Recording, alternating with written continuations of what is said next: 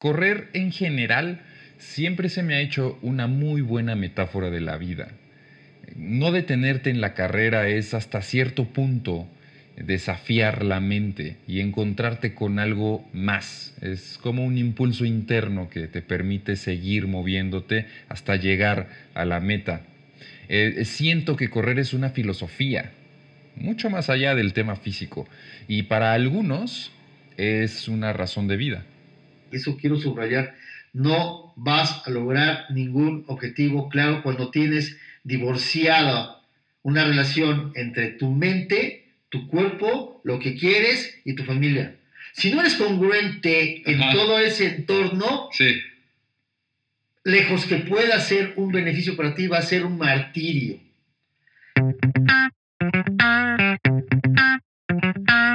Bienvenida y bienvenido a Vivir para Contarla. Mi nombre es Oscar Aquino y en este podcast me dedico a entregarte conversaciones con personas que han creado su propio camino.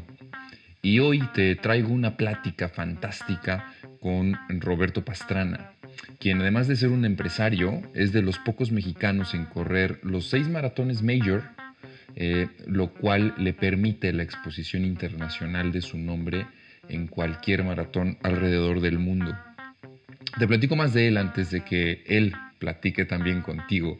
Eh, en 1985 se gradúa como contador público. Luego, en 1992, se convierte en maestro en administración con especialidad en finanzas. Y ya después de algunos años, para ser precisos 23 años después, regresa al mundo académico para titularse como abogado, eh, lo cual le permite hacer una maestría en 2017, es decir, hace dos años, en Derecho Corporativo y el año pasado recibe el grado de honoris causa por parte de la Universidad España y México gracias al ámbito deportivo, en específico el tema del maratón, y también por su actividad en el desarrollo de empresas, que es a lo que él se dedica, y su eh, profesión. Y como verás, pues hay una gran cantidad de historias, una amalgama interesante, una novela de gran profundidad que tiene eh, Bobby y en lo personal me da muchísimo, muchísimo gusto poderte dejar esta plática que también de alguna manera platica contigo y esa es eh, la idea de podértelo entregar a través de esta plataforma, a través de Spotify. Así que lo único que me deja la plática es hambre sobre todo de seguir aprendiendo. No te quito más el tiempo, te, lanzo para allá. Yo de mi parte te mando un abrazo. Recuerda mis redes sociales. En Instagram estoy como oscar.aquinocetina. Ahí me puedes seguir y sobre todo recomendar el podcast, que eso me ayuda a que más y más personas puedan tener el aprendizaje a través de grandes historias como lo que vas a escuchar ahora.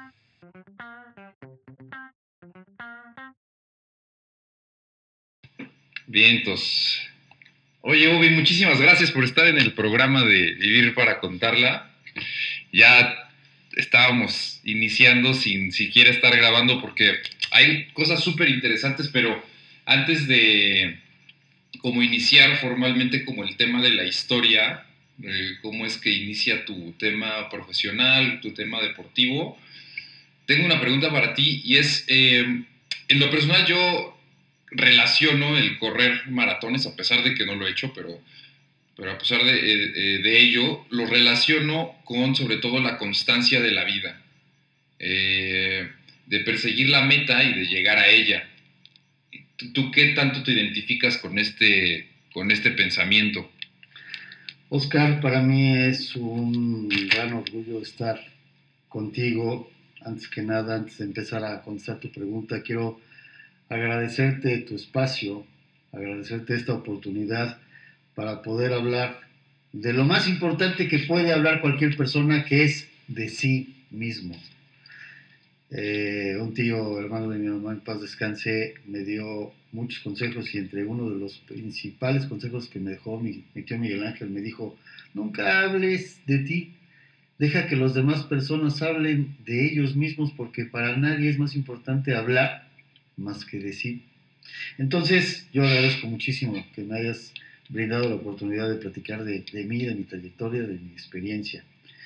Bien, pues fíjate que a lo largo de, mi vida deportiva, con estos 16 eh, maratones que, llevo, este, todos los maratones que, podríamos en un momento dado platicar son diferentes, pero todos tienen un mínimo común.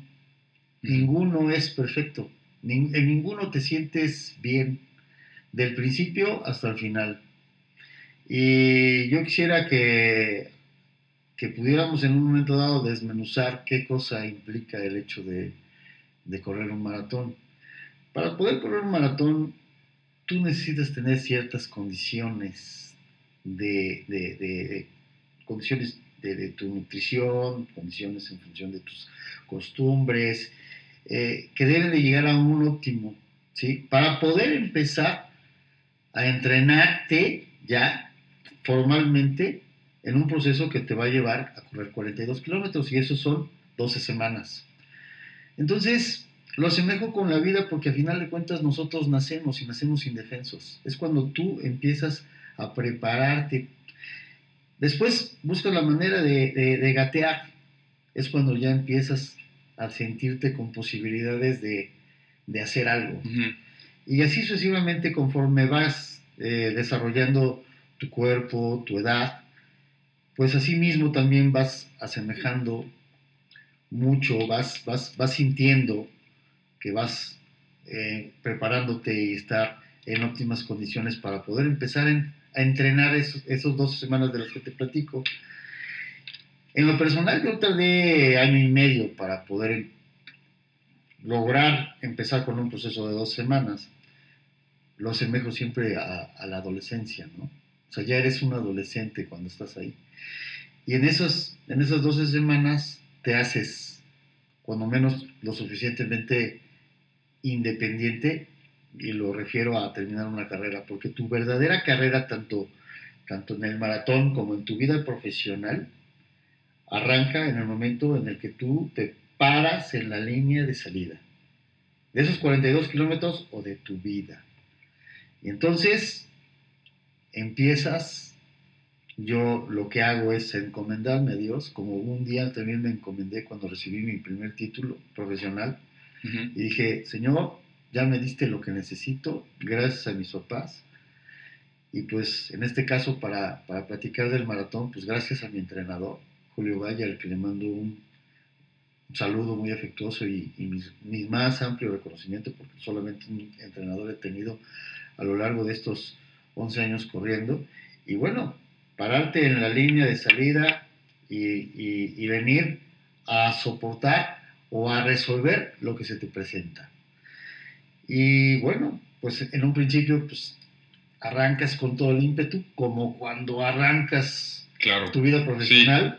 Sí, exacto. Y, así sucesivamente te la vas, la, vas, la vas llevando a lo largo de los kilómetros, a lo largo de la vida, y tienes tropiezos, tus primeros tropiezos empiezan a sentirse cuando ya te empezaste a cansar. Y antes de eso, cuando tu cuerpo ya empezó a deshidratarse, cuando ya tienes algunas condiciones que no son tan esperadas como dificultades en el, en el camino de encontrarse con columpios, por ejemplo, eh, subidas y bajadas. Que todo esto en el, en el maratón pues se, se prevé porque tú, tú tienes una una ruta de altimetría y pues bueno, ya sabes cuáles van a ser las condiciones, pero una cosa es que las veas en un plano y otra cosa es que las empieces a vivir y sobre todo con cansancio, porque el cansancio va eh, yendo en forma acumulada a, a, lo largo de los 42 kilómetros. Lo mismo que en la vida, ¿no? En la vida tú la vas llevando, la vas pasando y vas acumulando experiencia en este caso vas acumulando kilómetros. Y así sucesivamente hasta encontrar los momentos difíciles, ¿no? Los momentos difíciles en maratones cuando ya empiezas a fatigarte. Todo, todo va a depender de la calidad que hayas tenido o, o las ganas que le hayas echado en tu entrenamiento. Todo va a depender de las ganas que hayas vivido y hayas estudiado. Y entonces tendrás mejores herramientas para poder afrontar las dificultades que se te puedan presentar. a lo largo de los 42 kilómetros y sobre todo ya pasando la primera mitad del de, maratón, me refiero al, al, kilómetro 21, es cuando empieza de, de veras ya a sentirse la, la, realidad de lo que ya estás haciendo. Y así sucesivamente, te comento que para mí los kilómetros más difíciles son el 33, el 34, el 35, el 36. Son kilómetros que, que ya empiezas a sentir el, el o ya tienes la, la carga y, y, hay una fatiga interesante, importante, que hace que apliques la mente para poder sacar adelante todos esos kilómetros que, insisto, son, son muy pesados en, en, en, cuanto a, a, mi, mi, experiencia en, todos los maratones. Pero pasando el 37, pasando el kilómetro 38, te quiero comentar, Oscar, que, que se ilumina el cielo cuando dices, ya me faltan cinco, ya me faltan cuatro, ya me faltan tres. Y en el cronómetro que tú llevas eh, en el reloj, pues al final de cuentas vas viendo los tiempos que, que, que ya se están consumiendo y que vas logrando lo que esperabas en función de terminar esos 42 kilómetros más 195 metros en el tiempo que, que, te propusiste. Y te quiero platicar una cosa que es extraordinaria. Y esto también es para, para, para tu vida profesional. ¿Qué es lo que un hombre espera cuando a final de cuentas se ha dedicado a buscar un objetivo? ver, visualizarlo. Un maratonista cuando visualiza que ya a lo largo de un kilómetro, quizás dos kilómetros, está la meta. Es una adrenalina que en este momento yo lo estoy volviendo a vivir, volviendo a sentir, y la piel se me pone de gallina al considerar que todo ese esfuerzo lo ves, lo vas a ver concluido en cuestión de muy poquito tiempo y entonces entra un pensamiento de tu familia, entra un pensamiento de satisfacción, de darle gracias a Dios, de ver en todos los maratones la línea de llegada, la gente enardecida, gritándote, aplaudiéndote, reflejando en su rostro alegría por ti. En muchos maratones de los que he corrido, sí se han rodado las lágrimas en ese trayecto. Y cruzar la meta es darle gracias a Dios por algo que te ha permitido hacer. Y en mi caso muy particular, yo empecé a ser maratonista a los 47 años de edad. Yo a los 47 años de edad hice mi primer maratón, hoy tengo 55 y bueno, la vida se asemeja mucho, mucho, mucho a un maratón.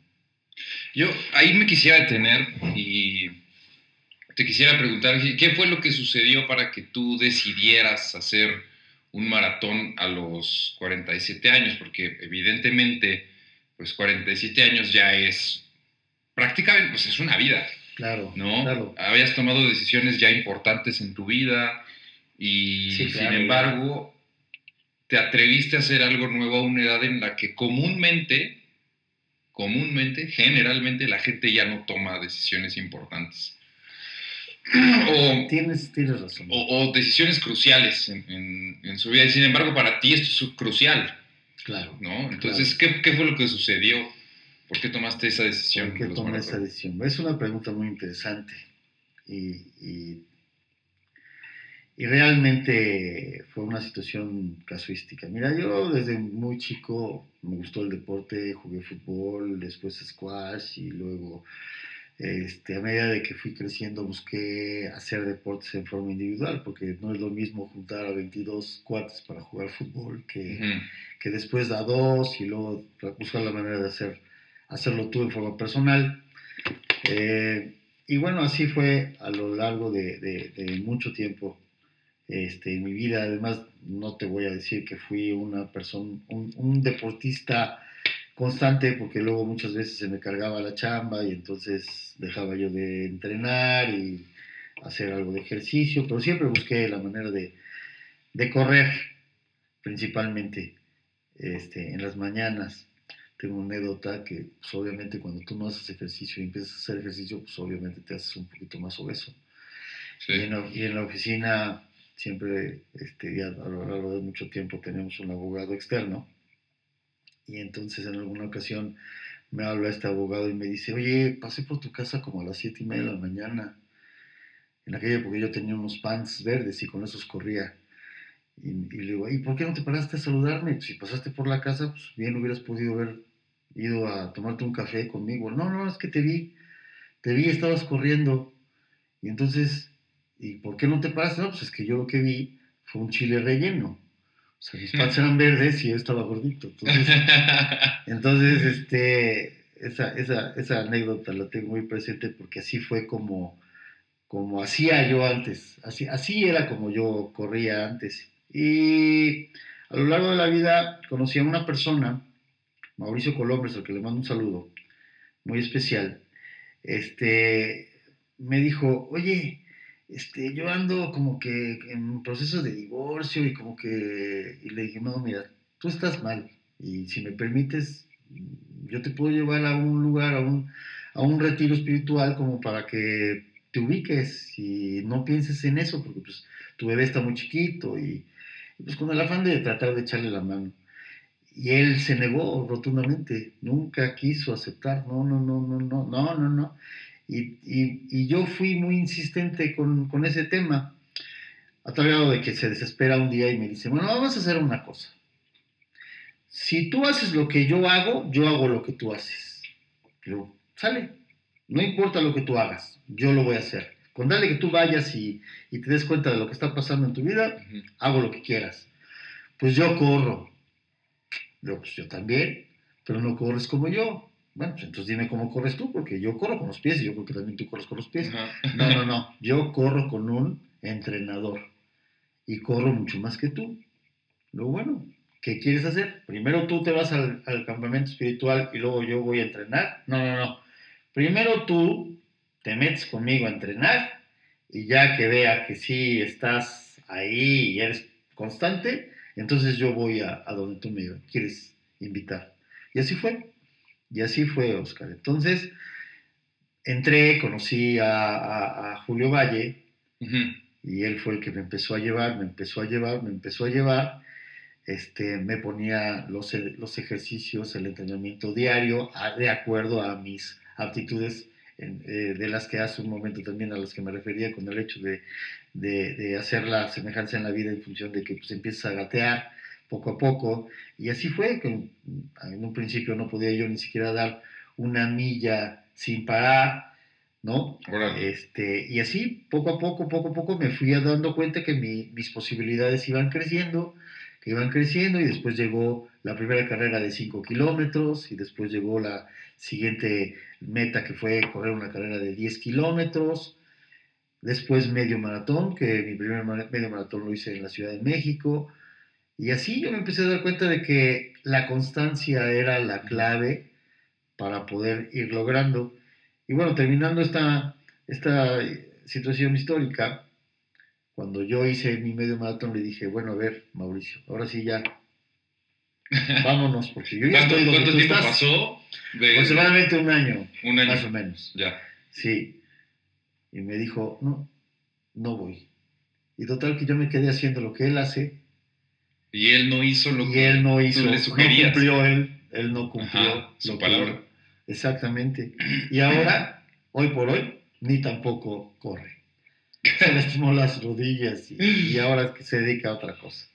Pero bueno, esa fue la historia por la cual yo a esa edad, alguien me indujo en, en, forma indirecta, como si pasan muchas cosas en la vida. Sí, sí, sí, sí. Y que te las vas encontrando y que son, para mí, en lo personal, son oportunidades que Dios te da para mejorar.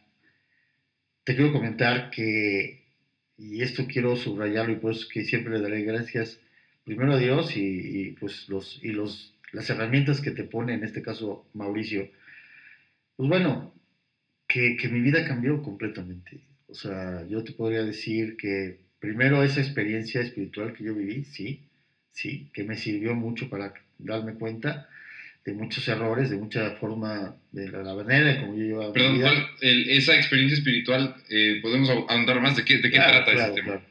Mira, esa experiencia espiritual, eh, a final de cuentas, también igual llega por una invitación personal, así alguien te, se, se, acerca contigo y te dice, oye, yo te voy a, a llevar a un lugar donde, donde vas a encontrarte a ti mismo. Y yo ya les, lo clásico, cuando no conoces el tema, pones inmediatamente barreras. Entonces yo decía, espérame, espérame, espérame. Este, ya me he sentado muchas veces en un pupitre y he estado escuchando a un sacerdote o a alguien que conoce la materia y a final de cuentas me dice qué cosa es lo que dice o la Biblia o un pasaje o una persona que ha eh, reflexionado mucho con respecto a la vida y bueno, pues al final lo que el, proceso que, que, yo alegaba en esos, en esos momentos era que recibía la información, la procesaba en mi cerebro, bajaba a mi corazón, salía de él y yo decía, sí, sí, sí, está padrísimo. Sales tres días, cuatro días, una semana, dos semanas y regresas a ser el que antes eras. No había seguimiento. Y, y, esto marcó, este movimiento marcó tanto en mi vida porque el proceso no es como yo me lo imaginé. Fíjate que este es un proceso en el que lo que hacen hacer, lo que te hacen hacer es escribir, escribir y escribir. Y cuando tú escribes contigo mismo, podrás engañar a 10.000 personas, pero cuando tú escribes para ti, no te puedes engañar. No, no puedes engañarte. Entonces, lejos de que alguien te diga cómo debes hacer las cosas, este movimiento a mí me ayudó muchísimo porque lo que, el mecanismo que, se utiliza es yo mismo reflexionar para mí mismo y convencerme de que yo estoy actuando y obrando mal o que mi vida la he llevado de una manera muy diferente. O sea, es diferente que alguien te convenza que tú mismo reflexiones sobre ti y tú mismo decidas tener un cambio, no porque te lo dice un tercero o, alguien, un sacerdote, insisto, algún, algún erudito en la materia, no por eso, sino porque tú mismo te estás dando cuenta de que las cosas no te han funcionado bien en tu historia. Entonces esa experiencia de, tratar de cambiar, porque bueno, como humano, y esto hablando ya un poquito de, la doctrina, este, pues uno es, vamos, a final de cuentas es hombre y como hombre eres imperfecto y, cometes errores y, y, somos los únicos que, se dice por ahí que somos los únicos que nos tropezamos dos y tres, cuatro veces con la misma piedra, pero bueno, a final de cuentas el chiste de todo esto es caminar andar en el camino y, estar alerta y, pues bueno, si te caes, si te vuelves a caer, pues apelar a la misericordia de Dios y, tratar de seguir, cosa que antes no hacía, ¿no? Antes me caía y me caía y me caía y decía, bueno, pues también me caí, pero voy a seguir igual. Ese, ese punto. O sea, ese, ese retiro. ese retiro que yo viví. Y después, dos años o tres años después, entrar a este proceso de, entrenar para, para, para, maratones hizo que cambiara, terminara de cambiar, o que la vida la vida completamente diferente. Diferente. Porque cuando estás corriendo, cuando tú estás eh, haciendo el maratón, pues obviamente como es un trabajo individual, también igual, lo mismo, lo mismo, este, reflejan demasiado esfuerzo, mucha disciplina, mucha situación mental para poder lograr el objetivo y, no lo puedes encontrar, eso quiero subrayar, no vas a lograr ningún objetivo claro cuando tienes divorciada una relación entre tu mente, tu cuerpo, lo que quieres y tu familia. Si no eres congruente en todo ese entorno, lejos que pueda ser un beneficio para ti, va a ser un martirio. Y es cuando empiezas a pensar, ¿qué hago aquí? Es el kilómetro 35, mejor me deshago de este compromiso, acá tomo un taxi que me lleve al hotel.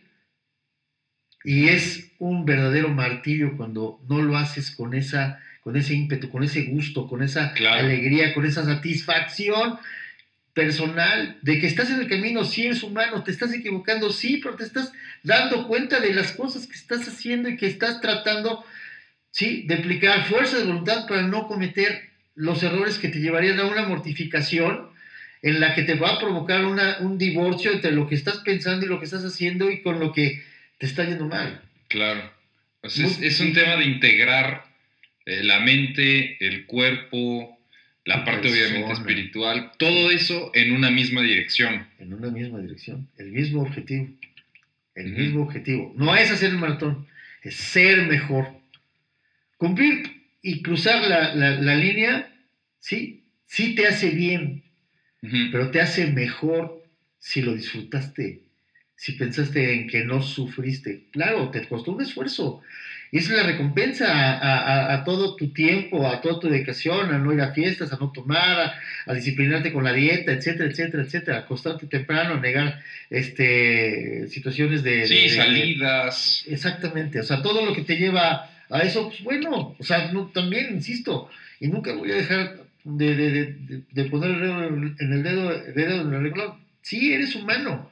Y como humano tienes muchas tentaciones. Claro. Sí, a mí qué, qué mejor que, que, haber estado en una fiesta con amigos y bla, bla, bla, y fumando acá y, echando cotorreo y desvelándote cuando al final de cuentas eso, que, que, que, forma parte de la vida, pero bueno, no es, no es un pecado, no es una situación tan grave, pero, pero, pero prefieres mejor descansar porque sabes que al día siguiente tienes que entrenar para hacer 24, 26, 28 kilómetros, que los haces entrenando, ¿no? Por ejemplo sobre todo el fin de semana. Entonces, vamos, al final de cuentas, pones en una balanza, ¿qué, qué, me va a dejar más? Una fiesta, una desvelada, ¿sí? Que, que, también es sano tenerlas, o sea, claro. pero bueno, al final de cuentas no, es que sea malo. pero, pero, pero vas llevando un equilibrio. Sí. Vas llevando un equilibrio, no, no quiero decir, soy santo y no voy a fiestas. Claro que sí, a mí me encanta convivir con mis amigos, vaya, por supuesto. Y puedo convivir con ellos perfectamente bien sin tomar alcohol y me divierto igual o más que a lo mejor algunos de los que están presentes en esa fiesta. Pero, Pero lo hago totalmente consciente, sabiendo de antemano que no me está ocasionando ninguna eh, controversia al día siguiente, por ejemplo, de, de, oye, no, es que me desvelé y por lo tanto en este entrenamiento estoy sufriendo entonces es llevarse... Sí, claro, porque tienes el objetivo a largo plazo, que es mucho más valioso que, que la fiesta, ¿no? Pero, ¿vamos de fiesta? Vamos de fiesta, va.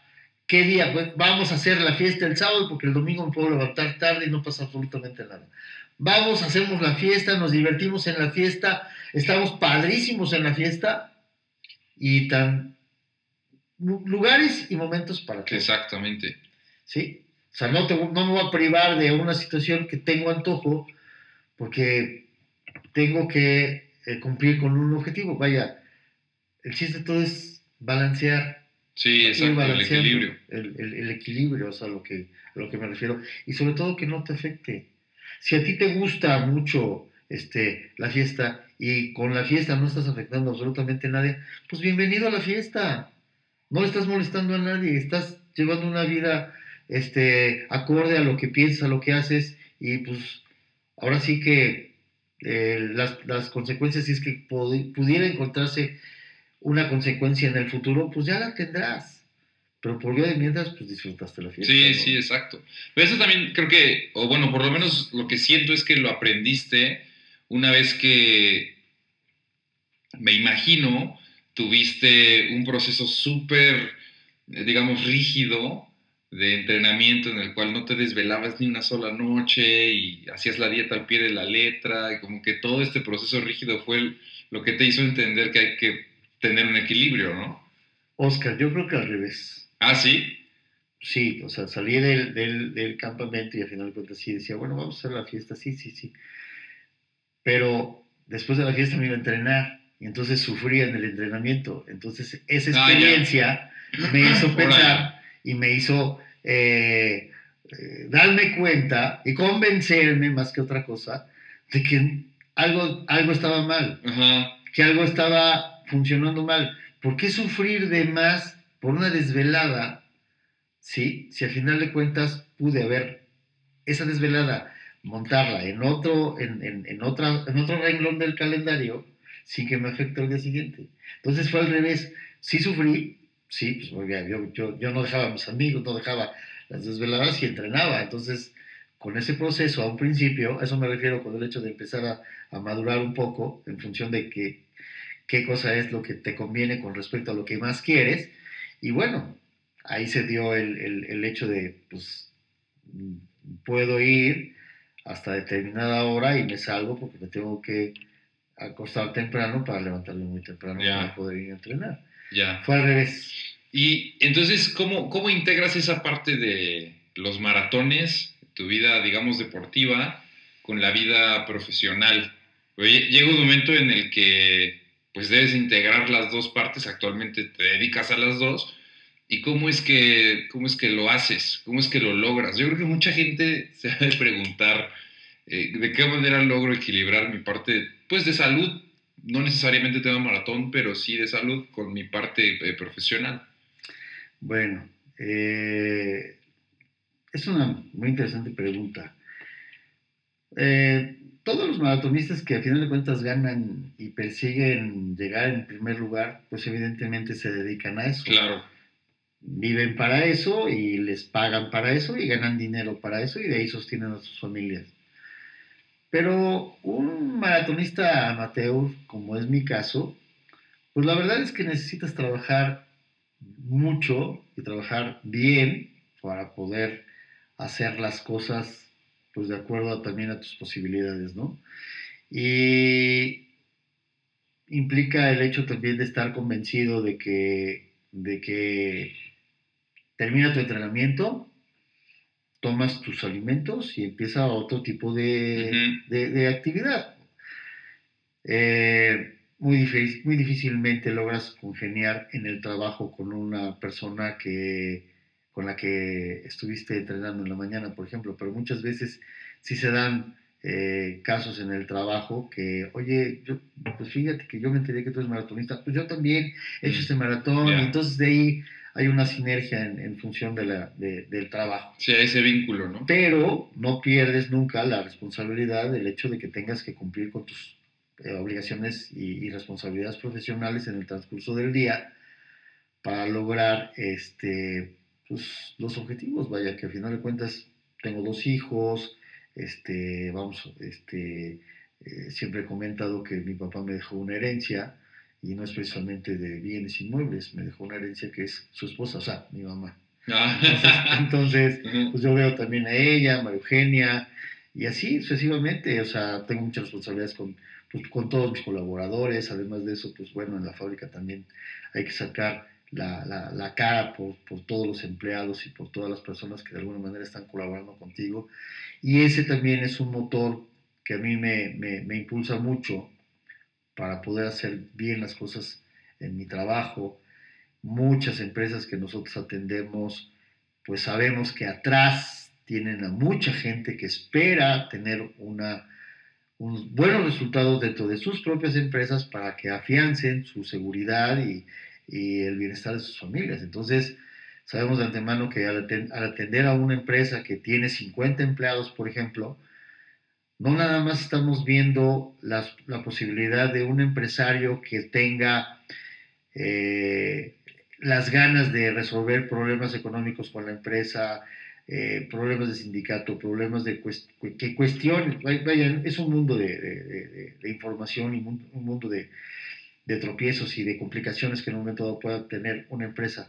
Pero sabemos de antemano que colaborando con, con la aportación para, que, para la cual nuestra empresa nació y poniendo nuestro grano de arena ahí dentro de esto, sabemos que puede lograr sanar eh, la- la- las situaciones de, que, que- que prevalecen en ese momento dentro de la empresa y que además de eso ¿sí? Además de eso, el bienestar y el beneficio que es nuestro enfoque para que toda esa gente no pierda su, trabajo, al contrario, que sean reubicados y que ellos mejoren su bienestar en, su, economía, en, su seguridad, en todo lo que, que, prevalece en su, en su entorno, sin necesidad de conocernos, sin necesidad de ir y decir, bueno, aquí yo asesoré al dueño para que pueda eh, rescatar la empresa. No, no, no, no hay necesidad de eso.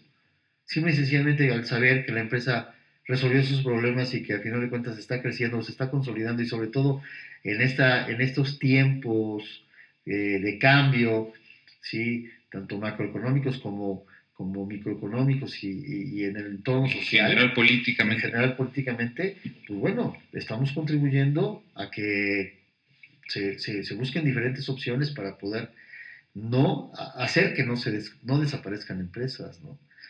Y, este, y bueno, esa es la parte también del motor que, que, nos impulsa para poder trabajar después de, tener pues el, el, cansancio de entrenar en la mañana. Y además de eso, son dos canciones completamente diferentes. De tal manera que si alguien me pregunta o alguien que sí, que sí se ha dado la ocasión de que tienes insomnio, no.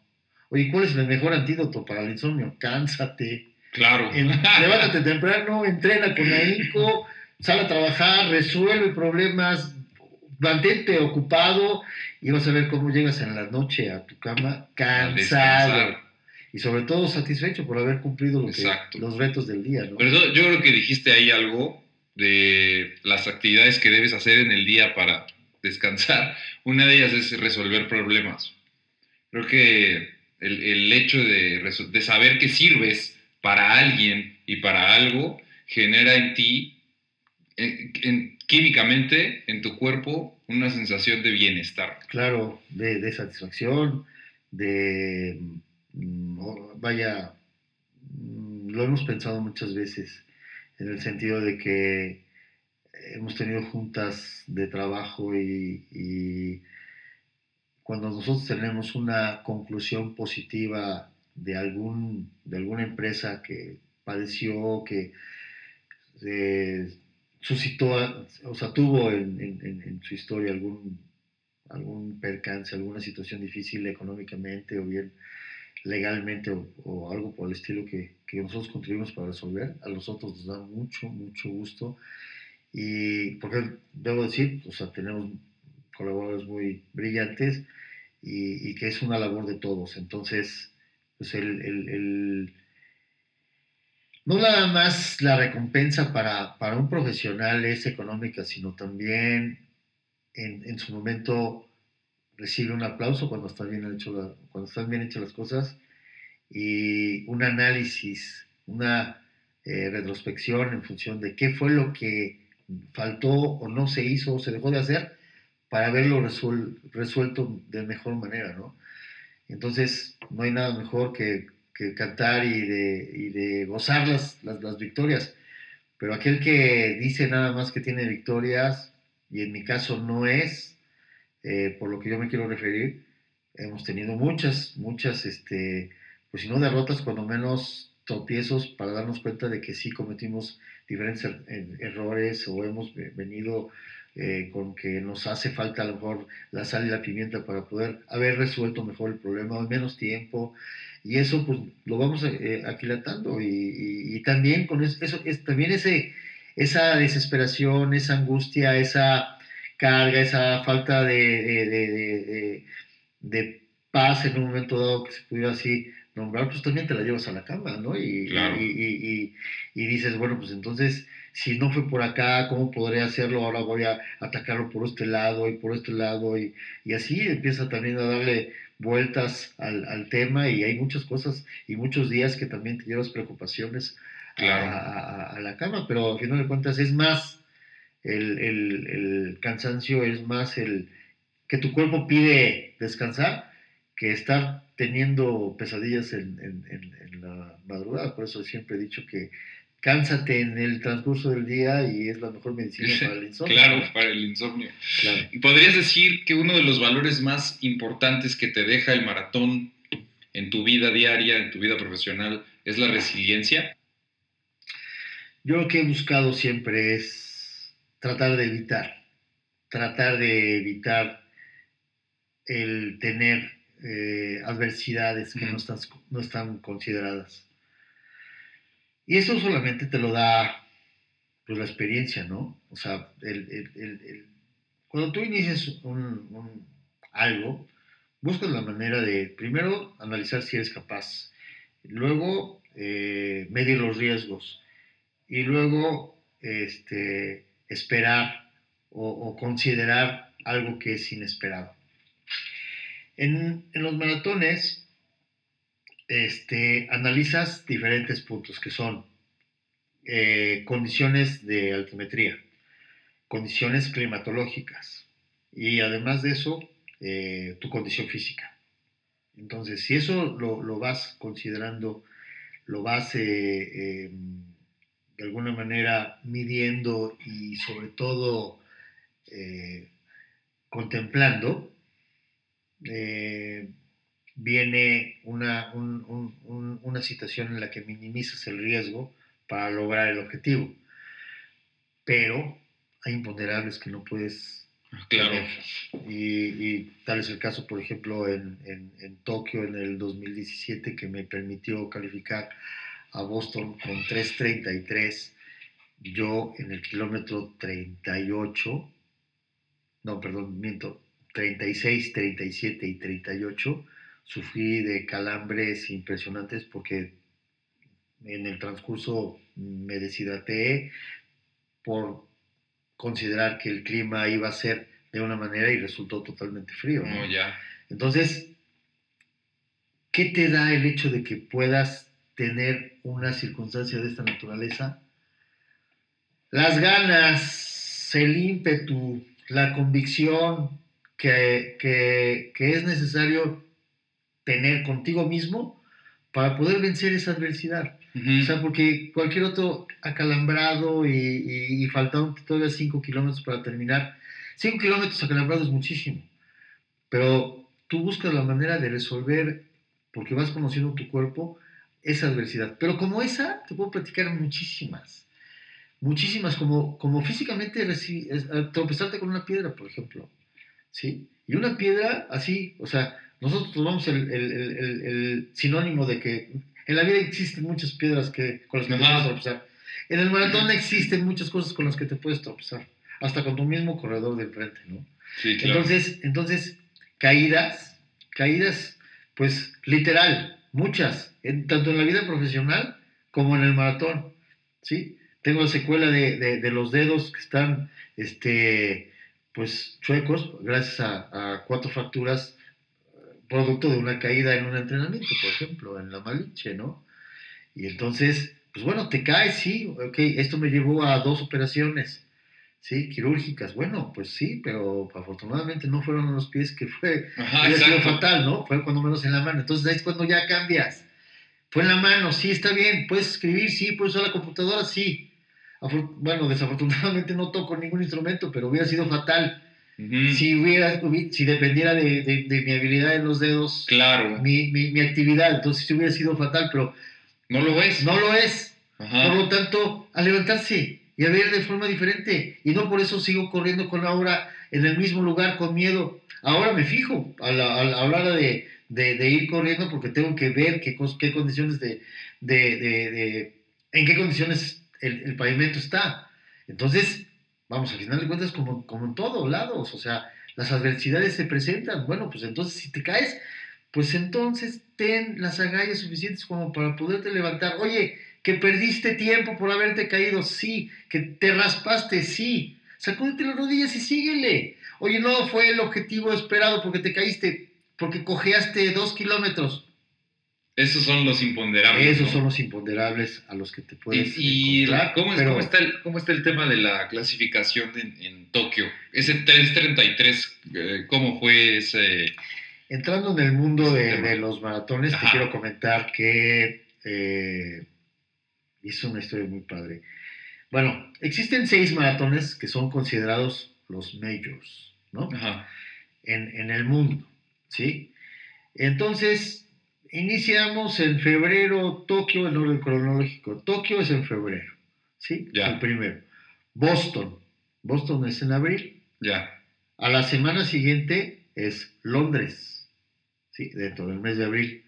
Es la primera etapa. Después viene el verano y esto es a propósito para, para librar las condiciones climatológicas de altas temperaturas en, en diferentes partes. En, en, en Berlín, Berlín es el siguiente, el quinto, en, en septiembre.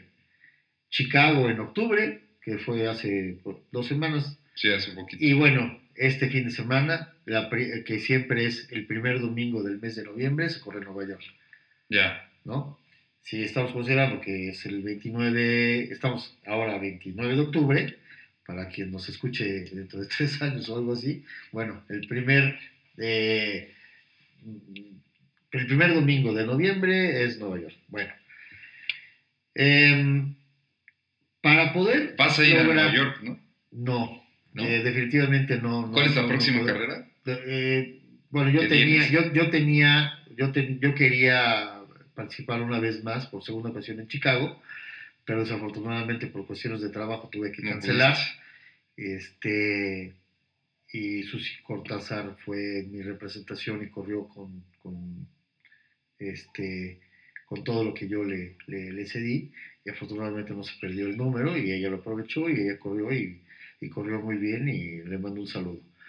No, eh, por cuestiones de trabajo se me ha estado difiriendo el, el- el- el tema del maratón, pero ahora apunto, bueno, apunté primero a Chicago, no se pudo, a Nueva York tampoco se va a poder, pero bueno, espero este, el 8 de diciembre hacerlo en, en Monterrey. Ah, ya. Yo creo que ya para esas fechas ya terminamos con este trabajo importante. Insisto, o sea, bueno, esto forma parte de un hobby que me lleva mucho a dar ejemplo o a... a- a- a- a- Pero más, más importante que eso, sí, es mi responsabilidad como profesional y que, que es necesario atender y que pues, si no puedes, pues No, ya habrá claro. otro, ¿no? Ya habrá otra posibilidad Además, de hacerlo. Vaya, porque me has platicado anteriormente, ya has hecho los seis majors, ¿no? Bueno, entrando un poquito en, en detalle, te comento que dentro de los seis, el único con el que no puedes participar pagando es Boston. Boston Mm. tiene la particularidad de que es el primer maratón en el mundo fuera de las Olimpiadas que se empezó a hacer y tiene más de 100 años celebrándose. ¿Sí? Entonces, en el mundo maratonista, Ajá. Boston es el que siempre han buscado, que incluso no es la mejor ruta, ¿sí? Porque corres a lo largo de una carretera para llegar a la ciudad de, de- de Boston y es, son, son muchos columpios y curvas y, y vas en una carretera, en pocas palabras, de ida y venida. Ya. Y entonces, este, pero para lograr llegar a este maratón, hay una tabla que se divide en dos, hombre y mujer, y después, y después viene por rangos de edades, y en base a los rangos de edad te va a, a ir reflejando el tiempo en el que tú debes cumplir con un maratón previo calificativo a Boston, Ok. ¿sí? Y, este, y ese es el, el- el maratón que te da entrada al maratón de Boston. De Boston. El En maratón. mi caso, En mi caso muy particular, cuando yo este, califiqué, ten- tenía 55 años y mi tiempo, el, tiempo que me pedían eran 3.40, ¿sí? Tuve mucha suerte porque me, me pedían 3.40. Hice el maratón previo, que afortunadamente también fue un mayor, que fue Tokio, ¿sí? Lo hice en 3.33. Entonces tenía yo 7 minutos de diferencia, Ya. ¿sí? Porque en la organización del maratón de Boston es como en las universidades, a ver, tenemos mil lugares para esta categoría, pero como las mejores calificaciones, ¿no? O sea, pasan los mejores promedios y aquí fue los mejores tiempos, ¿sí? Y, me lo, y logré entrar de ese bloque, insisto, con siete minutos de holgura. Hay, hay casos y he sabido de personas que, oye, yo hice 3.40, ya, ya, ya. 3.40, sí estoy dentro de, de Boston. Y reciben una confirmación de parte del comité organizador donde dice, pues lástima, se acabaron los números. Y, sí viste la, la- marca, pero teníamos solamente determinados lugares y los, lo lamentamos, o sea, se terminó en el 3.38 por decirte algo. Ajá, exacto. Pues síguelo intentando, ¿no? Y para el Ah, siguiente. Pero bueno, afortunadamente yo sí recibí el, el- el- el correo que congratulations, Sí. you're the next uh, one marathon of Boston, ¿no? Entonces, la verdad es que sí, me dio mucho gusto, por- sobre todo.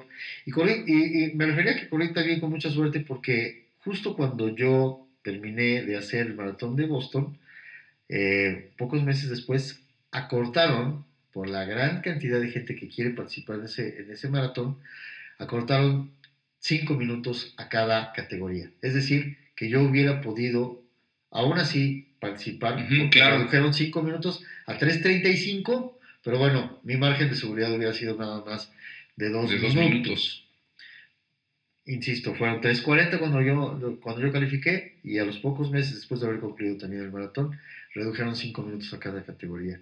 Y entonces ahora volver a, a calificar a Boston pues va a ser todavía más complicado porque habrá que dejar un una mejor marca. ¿no? Exacto.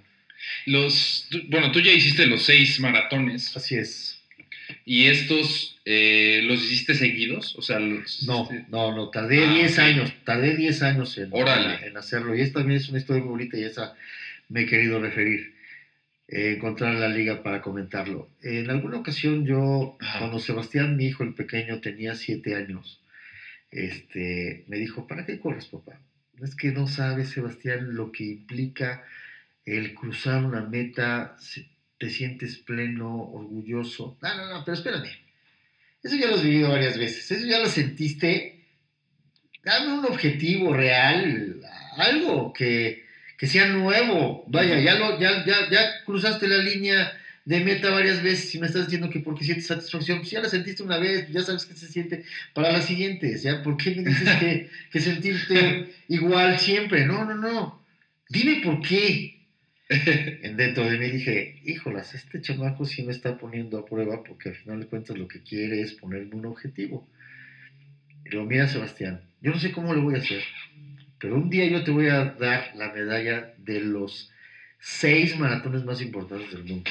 Se la de Abbott, papá. ¿Y cómo lo vas a hacer para Boston? Para Boston está muy difícil que califiques. En, mis- en esas épocas mis tiempos eran de 3.55, 3.53, 3.52. Este, el- la- la- las marcas, y sabíamos por ahí que, que se requerían en esa época, también igual, 3, 3.40, este, y pues 3.35 por la edad. Este, le dije, no sé, Sebastián, pero algún día, algún día te lo voy a dar. Y qué bueno que haces esa- esa- es- este cuestion- es- cuestionamiento, porque al igual que tú me estás poniendo un reto, yo también te lo voy a poner.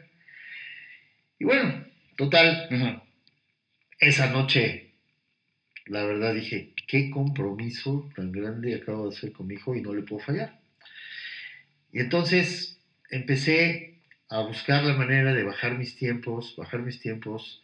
Me puse ya también en manos de una diferente profesional, no, diferente nutrióloga profesional ya más adecuada. Eh, empecé a cambiar también eh, mi manera de entrenar. Mi manera de entrenar era ir con Julio Valle en la mañana y después ir al gimnasio a, a hacer ejercicios de resistencia, Ya. ¿sí? Este, por ahí puse también a investigar que por cada kilo que yo bajara de peso, este, se aumenta, aumentaría yo mi velocidad 10 segundos. Esto me lo confirmaron también en, en- en- en, este, en un maratón internacional que, que hice en, en Italia, precisamente cuando hice el maratón de, de- de Roma. Me encontré con, tuve la oportunidad de ir a asistir a, a una conferencia, entonces empecé a, a adentrarme un poquito más y a meterle más ganas a esto. Ajá. ¿sí? Y bueno, total que obviamente también yo ya tenía la, la- la- el, dedo, el dedo puesto en el renglón con mi entrenador y dije, lo tenemos que hacer, lo tenemos que hacer. Hasta que bendito sea Dios, o sea, tres fueron los intentos en tres diferentes maratones y gracias a Dios en el tercero, cuando me tocó correr Tokio, ¿sí? Este, a pesar de haber sufrido esas situaciones que nunca pude prever en- de los calambres, etcétera, etcétera, etcétera, que, que, que, sufrí en ese, en ese maratón de Tokio en el, 17, pues bueno, eh, terminé con 3.33, se, se logró el objetivo, gracias a Dios. Y cuando regresé, le dije, Sebastián, yo estoy seguro que dentro de seis meses yo voy a tener la puerta del maratón que me iba a costar más trabajo. Y, bueno, no se concluye la, anécdota con esto, porque resulta con que el más buscado también de todos, el más bonito, el que, el que todo el mundo quisiera participar, es el maratón de Londres. De Londres. De Londres. Londres, Inglaterra.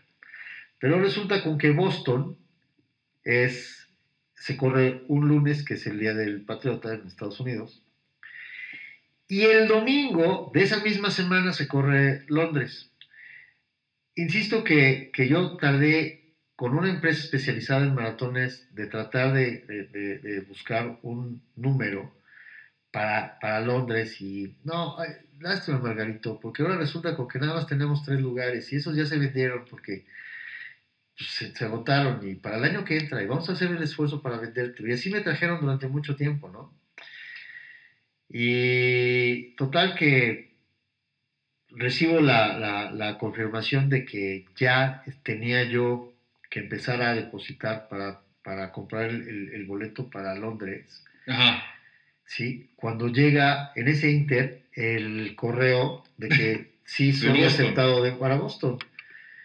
Entonces me causa una impresión porque dije, entonces voy a correr el lunes y luego y el domingo. Ajá. Pero mi, ímpetu, mis ganas, mi, deseo, cuando, cuando, cuando normalmente tardas cinco meses, seis meses en reponerte de un maratón a otro porque se regeneran las fibras, etcétera, etcétera. Y eso es lo que Julio Valle siempre nos había inculcado. Entonces, yo con, ese, con esa situación, llego, me siento con él y digo, mira, tengo esto. Estoy completamente seguro de que lo puedo lograr y necesito que me ayudes. Quiero correr el lunes y el domingo. Madre. Oye, Roberto, pero ¿cómo crees? Eso es. Estás, vas a atentar en contra de tu, de tu salud. de tu vida, de tu salud, de, tu integridad.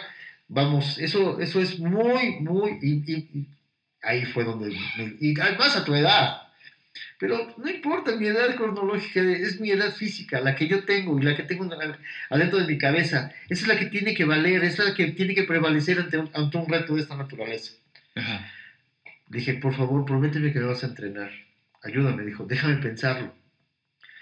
Entonces se puso a analizar, después ya me, enteré que, que, que, dijo, bueno, ya tiene cierta madurez corriendo, ya puede resistir su corazón y que además de eso, pues también debería tener un trabajo de fuerza, ¿no? Y así fue. Y, me dijo, por cierto, no quiero que le digas a nadie, porque estás haciendo todo lo contrario a lo que les he inculcado. No te preocupes, Julio, nadie se va a dar cuenta. Pues empecé a entrenar un año antes, como te comento, así. Trabajo en, campo, allá en el, Parque del Arte, aquí en Puebla, y después en, en el gimnasio, y, este, y así fue. Y gracias a Dios llegó la, fecha. Sí. Y es lo que te digo, o sea... también el desgaste del, viaje, ¿no? Bueno, o sea, del, vuelo y obviamente también pues el cambio de horario. Cuando, llegas, cuando llegas a una situación de esta naturaleza, eso, la verdad, pasa a un tercero, cuarto, quinto ah, término, ¿no? Ya no le haces caso. lo, lo importante es hacerlo. Lo importante es lo que vas a lograr, porque el sexto maratón era Londres. O sea, el quinto maratón de los seis, de los seis que ya llevaba. Era Boston. Sí, era Boston. Y el sexto era Londres. Entonces, lo que yo hice fue mentalizarme a que lo tenía, a que un maratón lo debía dividir en dos. Mi primera mitad era Boston, y entonces dije, asimilé que esos eran mis 21 primeros kilómetros.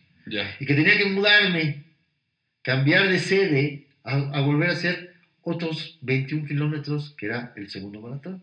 Y en eso me mentalicé. Órale. En eso me mentalicé y siempre que estuve entrenando, así era y así era, así era, así era. Y llegó el gran día, ¿no? De, de, empezar a, a, a correr ese, ese primer maratón en el que hubieron muchísimos imponderables y regreso a, a tu pregunta anterior, en el sentido de que estaba lloviendo, hacía un frío infernal, un viento que te regresaba. Entonces, eh, platicando de la estrategia de, este, de este maratón con, con, mi entrenador, me decía, Boston se corre no con las piernas ni con el corazón, se corre con la cabeza. Vas a salir 5, 5, 5, 5 minutos al kilómetro. Bueno, imagínate que Eliot Kipchoge, que es el que gana, que ahorita ya tiene el récord de haberle bajado las dos horas. Las dos horas. Sí, pues imagínate que corre a dos, a dos minutos por kilómetro aproximadamente. Yo, yo, pues vaya, al final de cuentas a cinco minutos kilómetro, cinco minutos kilómetro, independientemente si es subida o si es bajada. Y así, y así, y así fue. Entonces me dijo, es probable que esté el, el clima muy, muy complicado. Por lo tanto, necesitas ir viendo de qué manera puedes hacer equipo con los que vayan adelante en tu, en tu corral. Sal y busca la manera de hacer el trabajo de tal forma que alguien vaya rompiendo el, el, el, viento, viento, y tú no, no, no te quedes atrás. En determinados kilómetros lleva la punta también para que te, te toque también hacer tu trabajo. Resulta con que el clima, la gente, todo lleno de lodo para la salida, etcétera, etcétera. Los baños estaban, bueno, cuando empieza el maratón hay muchísima gente haciendo fila en los baños de, esos este, portátiles. Y, este, y con ese frío, cuando tú, tú llegas muy hidratado, pues tu cuerpo hace un efecto de esponja y entonces te empiezas a comprimir y entonces te obliga a estar yendo constantemente al baño. Y estaba yo formado y en la fila y ya quiero entrar al baño porque ya me quiero ir a formar, etcétera, etcétera, etcétera. Cuando yo entré al baño y salí, todo el mundo ya se había ido, ya había arrancado el maratón. Y entonces dije, bueno, pues ahora voy a tener que buscar hacia la gente que, que vaya teniendo más o menos mi mismo ritmo para hacer trabajo de equipo.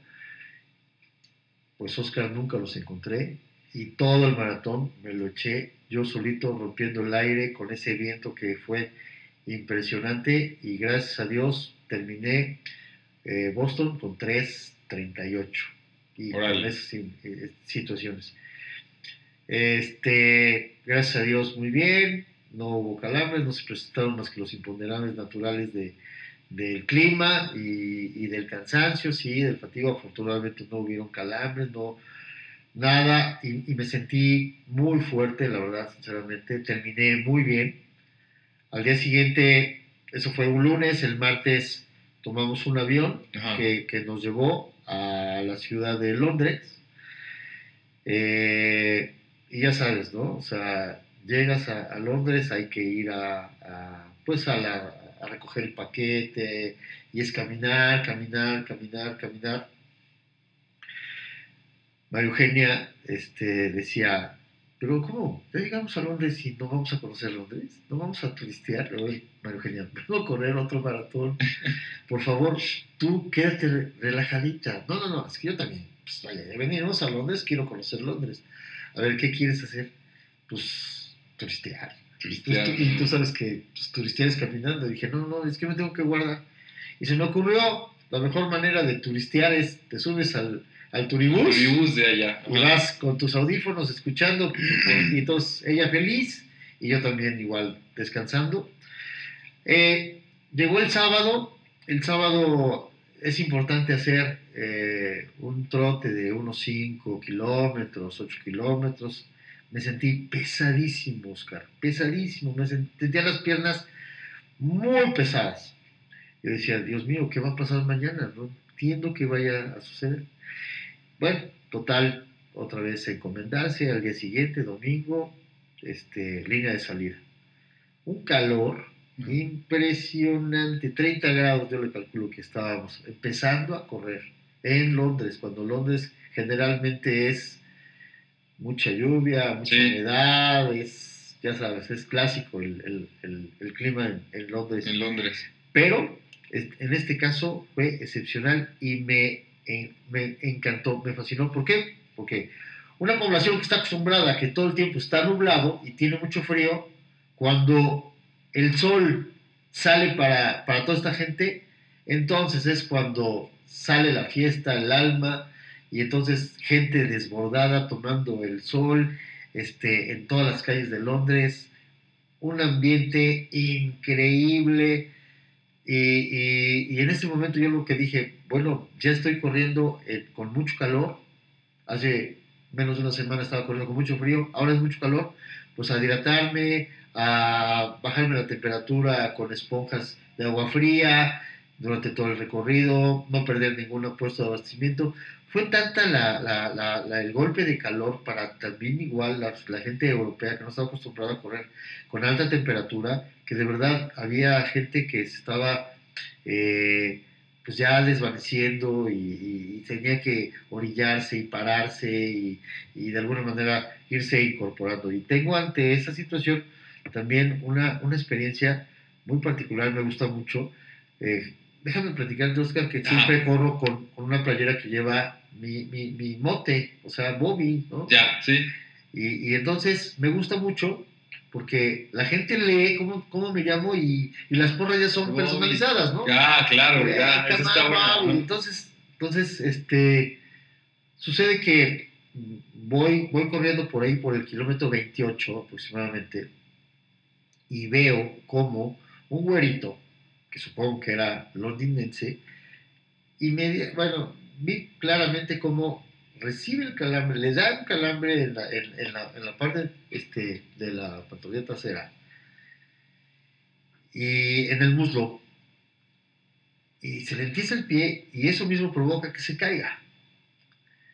Entonces, yo paso a un lado de él y como no sé, a lo mejor 15 o 20 metros adelante, digo, ¿por qué todos son tan inconscientes? ¿Cómo es que vieron a un compatriota que se les cayó y no lo levantaban? Y en ese momento un, un choque eléctrico me dijo, no son ellos, eres tú el que no se acomidió, eres tú el, el inconsciente. Entonces en ese momento, pues yo ya a lo mejor ya llevaría 100 metros de, de, distancia entre el hombre caído y, y cuando yo reacciono, y me regreso. Me regreso, no importó el tiempo, no importó nada, me regresé. Nadie se había eh, parado a, auxiliarlo. Entonces, lo incorporé, lo senté, traté de sacarle el, calambre, ¿no? Eh, lo logré eh, estabilizar un poco. Ya me dijo, I'm okay, thank you very much. Y entonces le dije, bueno, good luck, bye. Bye.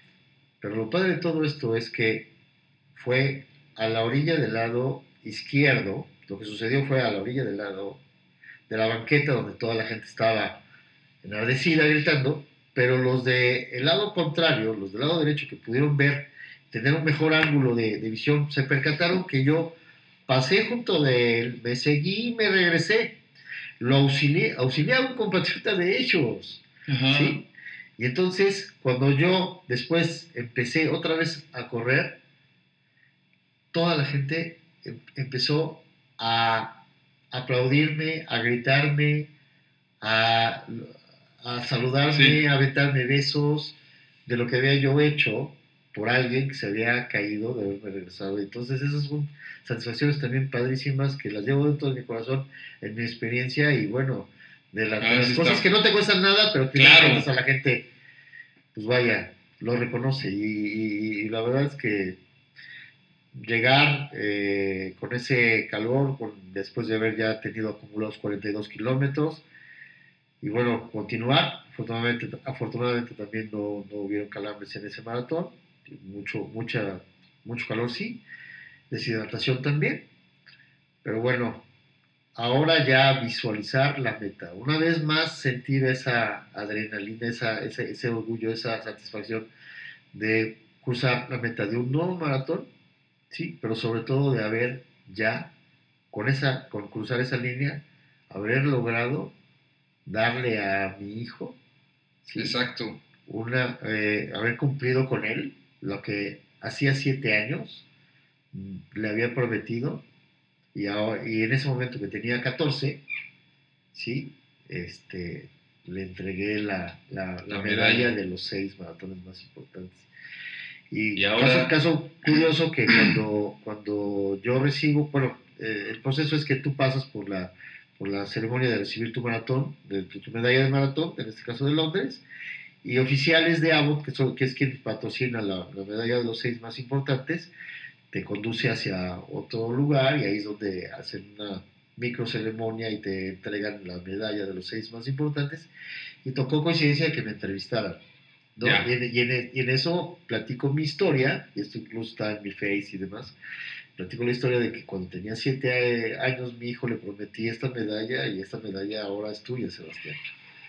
Y ya, este, mm, hicimos una cena así también especial porque también soy rotario. En una ceremonia de, de- rotaria fue cuando llevé a Sebastián y en frente de todos mis hermanos rotarios les, le entregué la medalla. Le entregaste la medalla. Sí. Wow, está buenísima esa historia. Sí, así es. Yo- Muchas gracias. la verdad es que sí, con, con- yo creo que con esa historia vamos a pasar ahora a la segunda parte de la, de la entrevista y son preguntas abiertas, que de hecho esta tanda es nueva. Es la, la vas a estrenar esta tanda de preguntas, así que, que yo, yo digo que están muy buenas. Y la primera, la primera pregunta es, em, ¿crees en algo superior eh, y en qué? Por supuesto. ¿En qué? Existe para mí un Dios, ¿sí? Que llegó a la tierra como hombre, Jesús, y para mí es mi bandera, mi guía, mi consuelo, mi conciencia, absolutamente todo. Ya, de manera religiosa, de manera más Sí. espiritual, ¿cómo es? Es, es, un, es, es- es un jugo mañanero de este, fe, de esperanza, de, de misericordia, de ejemplo, de conducta, de, de guía, de esperanza, Ya, de, de- de muchísimas cosas que para mí, Dios Padre, o sea, estoy perfectamente bien creyendo en la Santísima Trinidad, Dios Padre, Dios Hijo y Dios Espíritu Santo. vientos. ¿Qué filosofía rige en ti al tomar decisiones importantes en tu vida?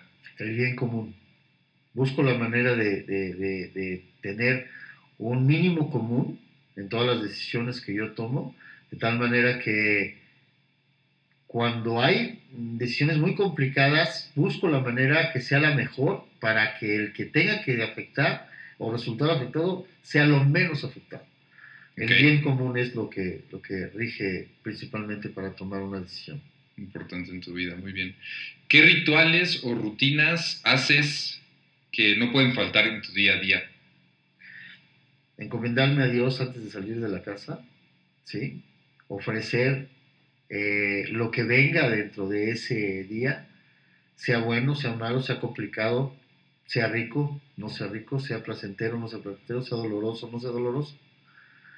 Está ofrecido y entonces mientras estés eh, inconscientemente pensando en que está ofrecido tu día, cualquier cosa que te pueda suceder, sabes que viene en, en una, en una serie de, de- situaciones que tendrás que capitalizar para que posteriormente te sirvan en tu futuro.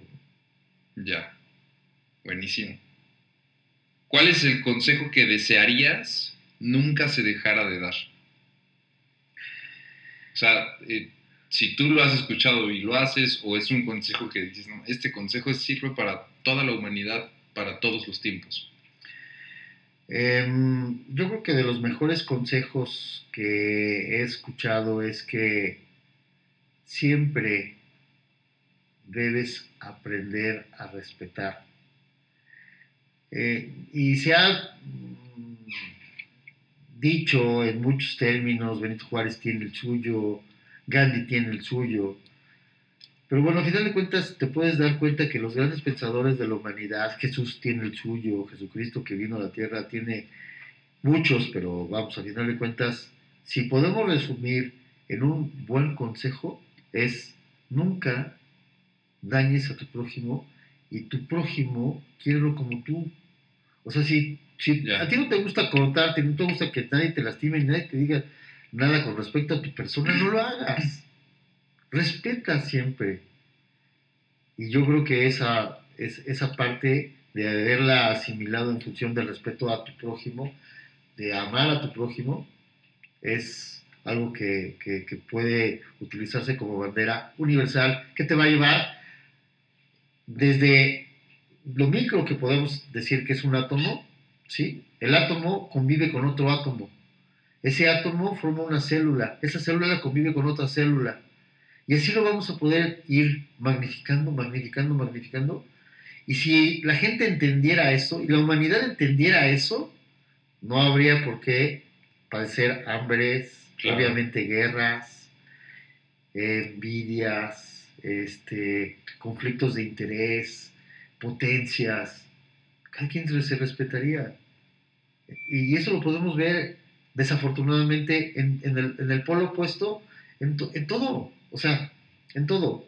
Nuestro país vive ahora momentos completa y absolutamente en crisis de violencia, ¿sí? Alguien no lo quiere ver, pero lo tiene que resolver. Sí. ¿Sí? Este, y así sucesivamente, si empezamos con, nuestra colonia, con nuestra este, sociedad, con nuestra ciudad, con nuestro país, y así sucesivamente, créeme que si la gente asimilara el respeto al, al, al prójimo, más viviríamos en otro mundo completo. Sí, claro, en otra dimensión. Así es. Em, en, otras eh, latitudes de entendimiento. Antes de pasar a la, pregunta que tengo aquí, desde hace rato tengo la pregunta incrustada en la memoria que, te quiero hacer y es, eh, tú tienes una empresa propia, tienes algo que creaste de manera independiente, eh, esta cultura de hacer el emprendimiento lo hiciste eh, porque tus papás te lo inculcaron, tus papás tenían algo propio, o, cómo es que, eh, o rompiste como con ese esquema, cómo fue ese, tema. Yo termino la carrera de contador en 1985 y em, yo cuando estaba estudiando busqué la manera siempre de empezar a practicar y, fui auxiliar de algunos contadores y de algunos despachos.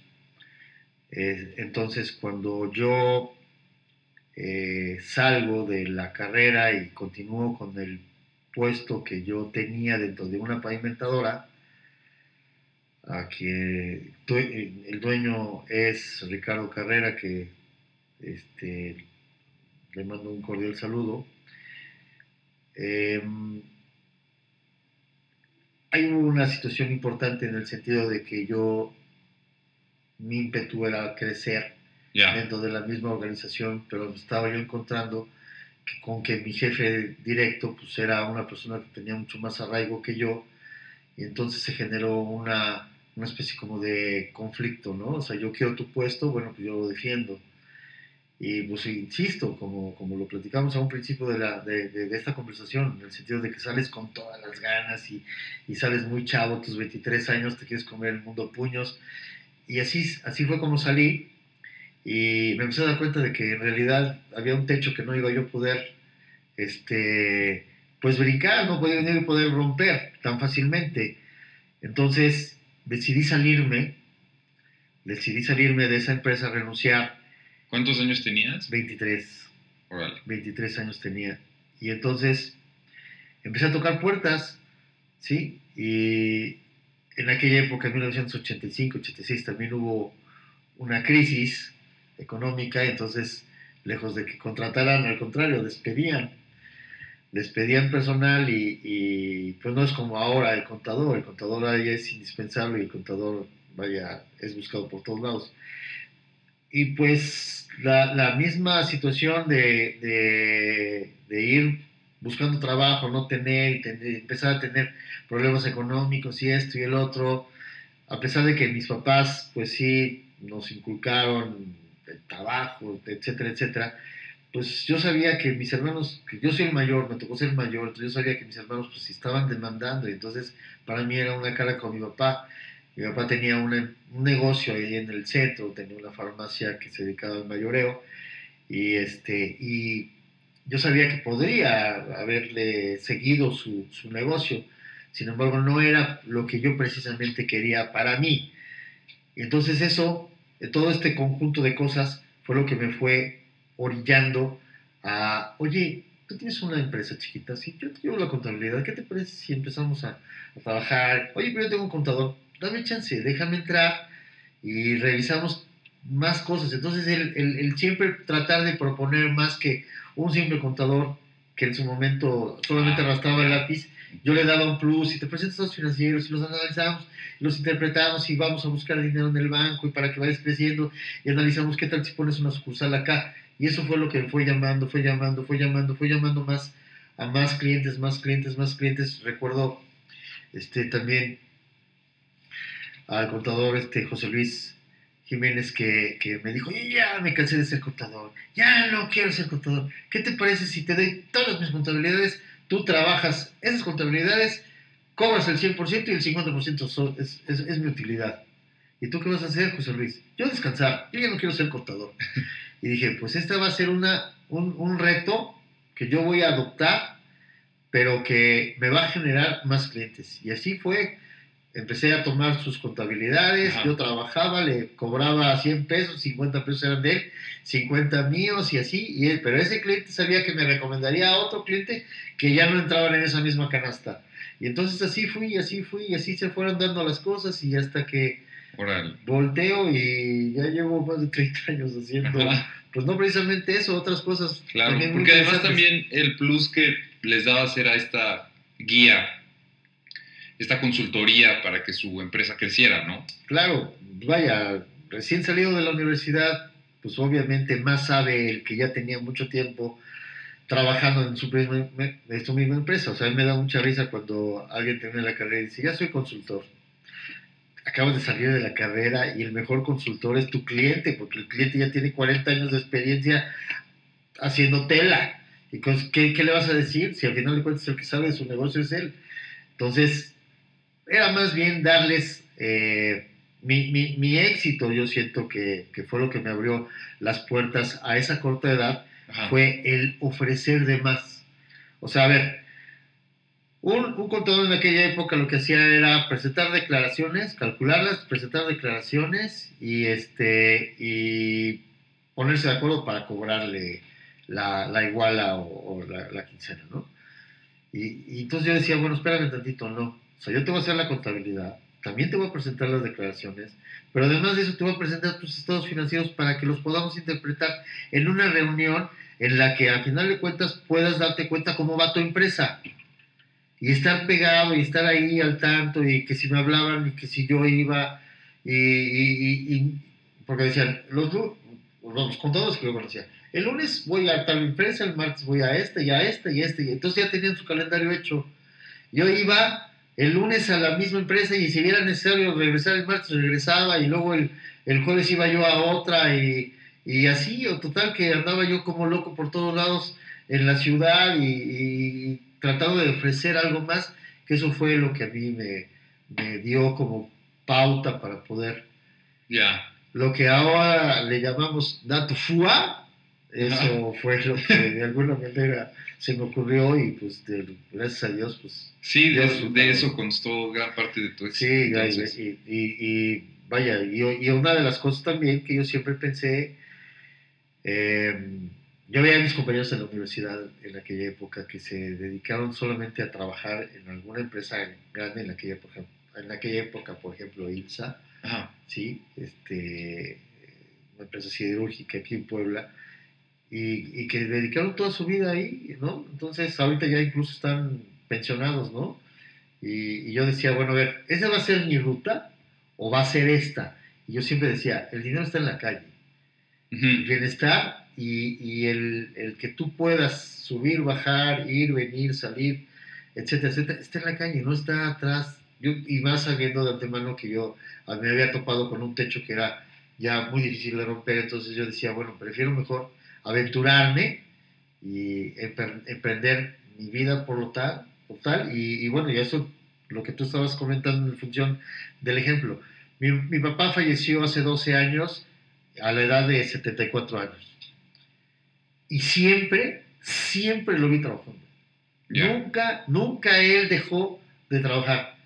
A medida de sus, de sus posibilidades físicas iba disminuyendo, obviamente, por su edad, pero a su- sus últimos años él, él tenía que caminar aproximadamente 5 kilómetros, bueno, caminar por su gusto 5 kilómetros diarios hasta que un día le detectaron cáncer un 6 de enero y, y falleció un 15 de febrero, o sea, en, en Un poquito más de un mes. Entonces, siempre vi el ejemplo de, de ser una persona activa, este, positiva, un gran ejemplo que- que- que fue mi papá para mí. ¿Quién más? O sea, este, qué único agradecido que al final de cuentas habemos muchos en, en- en- en la vida y, y yo no soy la excepción. Yo siempre le voy a agradecer el gran ejemplo que mi papá me dejó en todo y entonces mucho de lo que soy ahora es porque es- he tratado de, de seguir su ejemplo que nunca lo voy a alcanzar porque fue un gran hombre y, y- y- y él y él siempre gracias por, por permitirme platicar de esto porque sí es muy importante muy Sí, importante en mi sí, vida claro. Él me dijo yo nací así y así te voy a dejar a partir de aquí yo quiero que tú seas mejor que yo y eso fue algo que no nada me inculcó a mí sino también a mis hermanos entonces, ya eh, escudriñando un poquito con respecto a qué se refería, él nació en una familia muy, muy, muy, muy pobre y cuando empezó a tener posibilidades de valerse por sí mismo, que era un niño. ¿sí? él acarreaba agua, él nació en Toluca, acarreaba agua, hoy, hoy es un, un vitral muy bonito con, con un este... con, eh, lugar donde hay plantas, este, un- Mm, Ay, se me fue también la bueno, palabra. eh, eh, Pero bueno, ¿dónde hay plantas? este, todavía el grifo existe, entonces el invernadero, Exacto. este, llenaba un cubo de agua y lo, lo llevaba al puesto, en aquella época era mercado, lo llevaba al puesto de las flores, volvía a regresar con ese cubo de agua y se lo llevaba al que vendía la carne. Y así sucesivamente, y así empezó él. Wow. Y después fue, gracias a, a- a su empeño, gracias a Dios, fue progresando. Después entró en el ámbito farmacéutico como repartidor en una farmacia, tenía una bicicleta y así fue que progresando, progresando, progresando, progresando. Gracias a Dios hasta tener, trabajó durante muchos años como empleado en una empresa que se llamaba Drogas de México, ¿sí? Eh, vivió en, en- bueno, vino a, vivió en México, después vino a Puebla, aquí conoció a mi mamá, aquí se casó, regresaron a México. Este, yo nací en Puebla, pero volví un año de mi vida, mi primer año de vida lo viví en México. Regresaron a Puebla y aquí me quedé todo, bueno, aquí ya mi papá empezó a desarrollar y entonces un día quebró esa empresa y entonces puso esta farmacia ahí en la 14 Poniente, también igual una larga historia, pero bueno, a final de cuentas pudo pagar ese, negocio y de ahí ya fue que nos dio carrera a los cuatro. Y para él es un orgullo porque en la casa de mis papás, eh, junto a la escalera en un, en un pasillo, este, lo único que nos pidió fue el título de cada quien, ¿no? Ah, Entonces tiene a la fecha los cuatro títulos de nosotros, los cuatro títulos ahí, ahí en el pasillo de la este, escalera. ya en el pasillo de la escalera y todas las noches, todas las noches invariablemente, hoy mi mamá me platica que todas las noches pasaba, veía los cuatro títulos y dijo, este es mi orgullo. Y entonces él, él se refería con el hecho de decir, mira, yo así nací, así crecí, así empecé, aquí te dejé, lo que más venga va a ser porque quiero que tú seas mejor que yo. Y entonces, esa, esa, esa situación que nos sembró desde muy chicos, pues bueno, al final de cuentas, espero estarle cumpliendo. ¿no? Órale. Pero será muy difícil llegar a, a pisar sus talones. Ah, está, está buenísimo. Y justamente, te lo juro por Dios que no es eh, nada planeado, se enlaza muy bien con esta pregunta que dice, eh, ¿cómo quieres que te recuerden después de tu vida? Mira, obviamente como persona, y, y- y esto lo he platicado a lo largo de, de- de- de- toda esta charla contigo, Oscar, siempre tenemos dos monedas. O sea, una cara tiene, una moneda tiene dos caras. ¿Sí? Y al final de cuentas, lo que puedo hacer, Lo que pudo haber sido para mí muy bueno, para mucha gente pudo haber sido no muy bueno. ¿sí? Nadie es perfecto en esto. Pero si, si yo quisiera darme la posibilidad de contestarte en el sentido bueno, me gustaría, me gustaría sin llegar a rayar en la vanidad, que alguien diga, a los 47 años, como lo hizo él, sí se puede. A sus 55, como alguien lo pudo haber hecho, sí se puede. Haber estudiado una carrera ya de casi 50 años, sí se puede. O sea, seguirte preparando sí se puede. Solucionar este problema sí se puede. Si alguien lo pudo haber hecho, oye, ¿y quién lo pudo haber hecho? Una persona que se llamó Roberto Pastrana y que vivía aquí, que estaba acá y que estaba acá. Un, algo tan simple como, por ejemplo, o sea, muchos dicen, bueno, ¿quién soy yo para dar un consejo? Pero bueno, a lo mejor no consejo, pero decir, ¿sabes qué? Mira, yo lo habría hecho así, así, así, así, así, y a mí me resultó mal lo que estás haciendo, pero si lo haces así, a lo mejor te da un mejor beneficio. Un punto mínimo que sea de referencia, ¿sí? Para que algo sea por algo que hayas hecho, seas recordado. Ante una situación de esta naturaleza, déjame comentarte en el ámbito deportivo, después de haber cumplido con los seis maratones, cada nuevo maratón mayor que se haga, ¿sí? hay un muro. Y en ese muro está plasmado mi nombre. Entonces, cuando menos ahí, va a quedar ese legado. Mi nombre puesto ahí, ¿no? Pero también me gustaría en el sentido profesional. Y yo creo que la mejor forma es como te la acabo de platicar, en resumidas cuentas. ¿Quién va a ser quien mejor te recuerde tu sociedad? Primero tus hijos, tus amigos, tu ciudad. Y en, de alguna manera ser recordado por algo. Todavía faltará mucho, Claro. Que Dios, que Dios depara, pero lo que, lo que se venga lo tendremos que asimilar para precisamente buscar la manera de dejar un legado. Un legado. Y la última pregunta, ¿qué hay después de la muerte? Bueno, eh, mi doctrina, mi religión, sí, me ha inculcado porque creo que hasta ahorita no ha habido alguien que llegue a tocar nuestra puerta para decirnos, ¿sabes qué? Ya descubrí que hay allá. Claro. Entonces, evidentemente para mí, o sea, porque nací en una familia católica, porque mi educación fue jesuita y después entré a una universidad católica y, y, obviamente toda mi vida ha sido en busca de, en busca de Dios, en busca de... Pues lo que te dice es que al final de cuentas vas a ser juzgado lo bueno no quita lo malo. Vas a tener apilado todas las cosas que de alguna manera hayas afectado queriendo o sin querer en una pila de cosas y de argumentos. Pero también es importante considerar que así como hiciste algo que no, no fue de acuerdo a la doctrina ni a, ni, ni a la religión, bueno, pues del otro lado también hiciste algunas cosas. Y alguien, me lo dijo, el padre Pablo, que también le mando muchos saludos. El padre Pablo Sánchez Tomón me dijo, mira, las cosas buenas que tú hagas no limpian las cosas malas. Procura en tu vida seguir haciendo más cosas buenas para que tu pila de cosas buenas sea más grande que la, cosa la, pila de las cosas malas. Porque una no mata a la otra.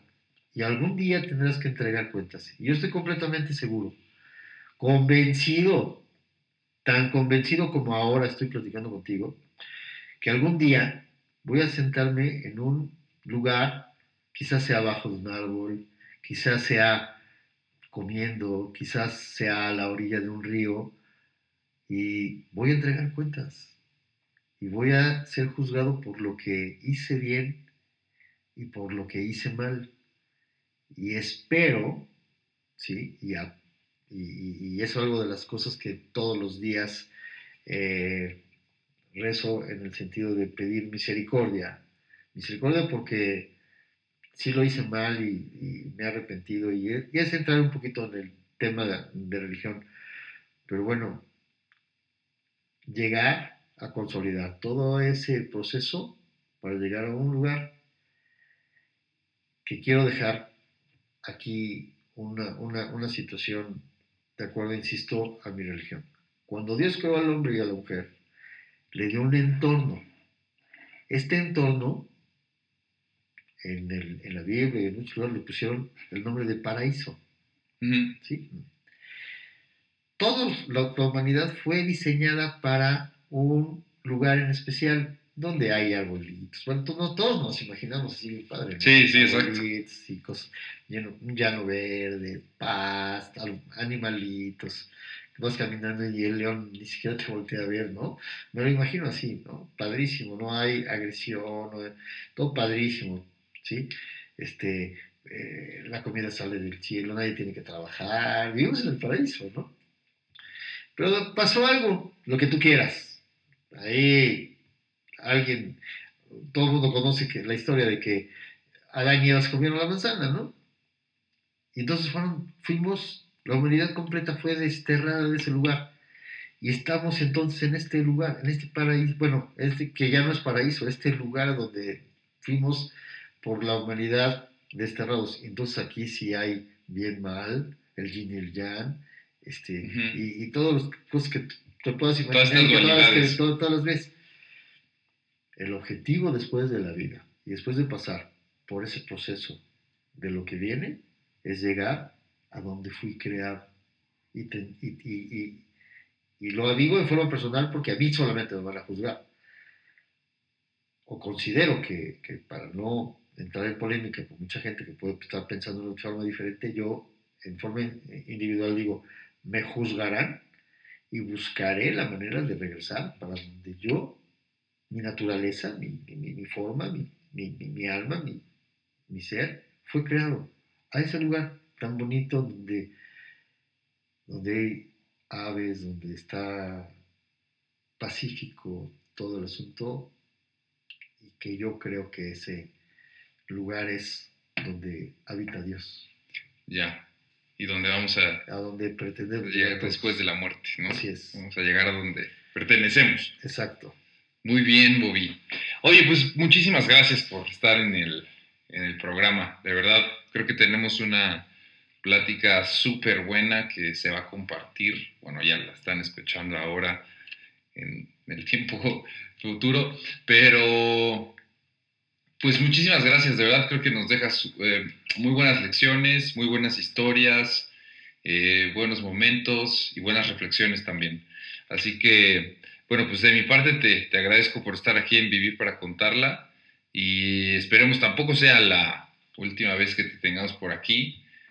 Y bueno, pues muchísimas gracias, Bobby.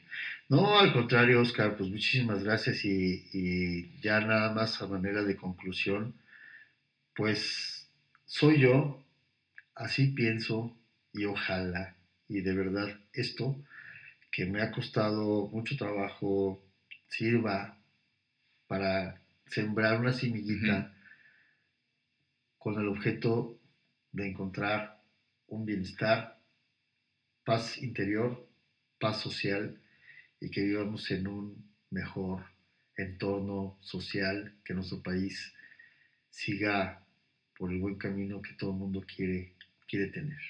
Muchísimas gracias, Oscar. Buenísimo. Muchas gracias a ti.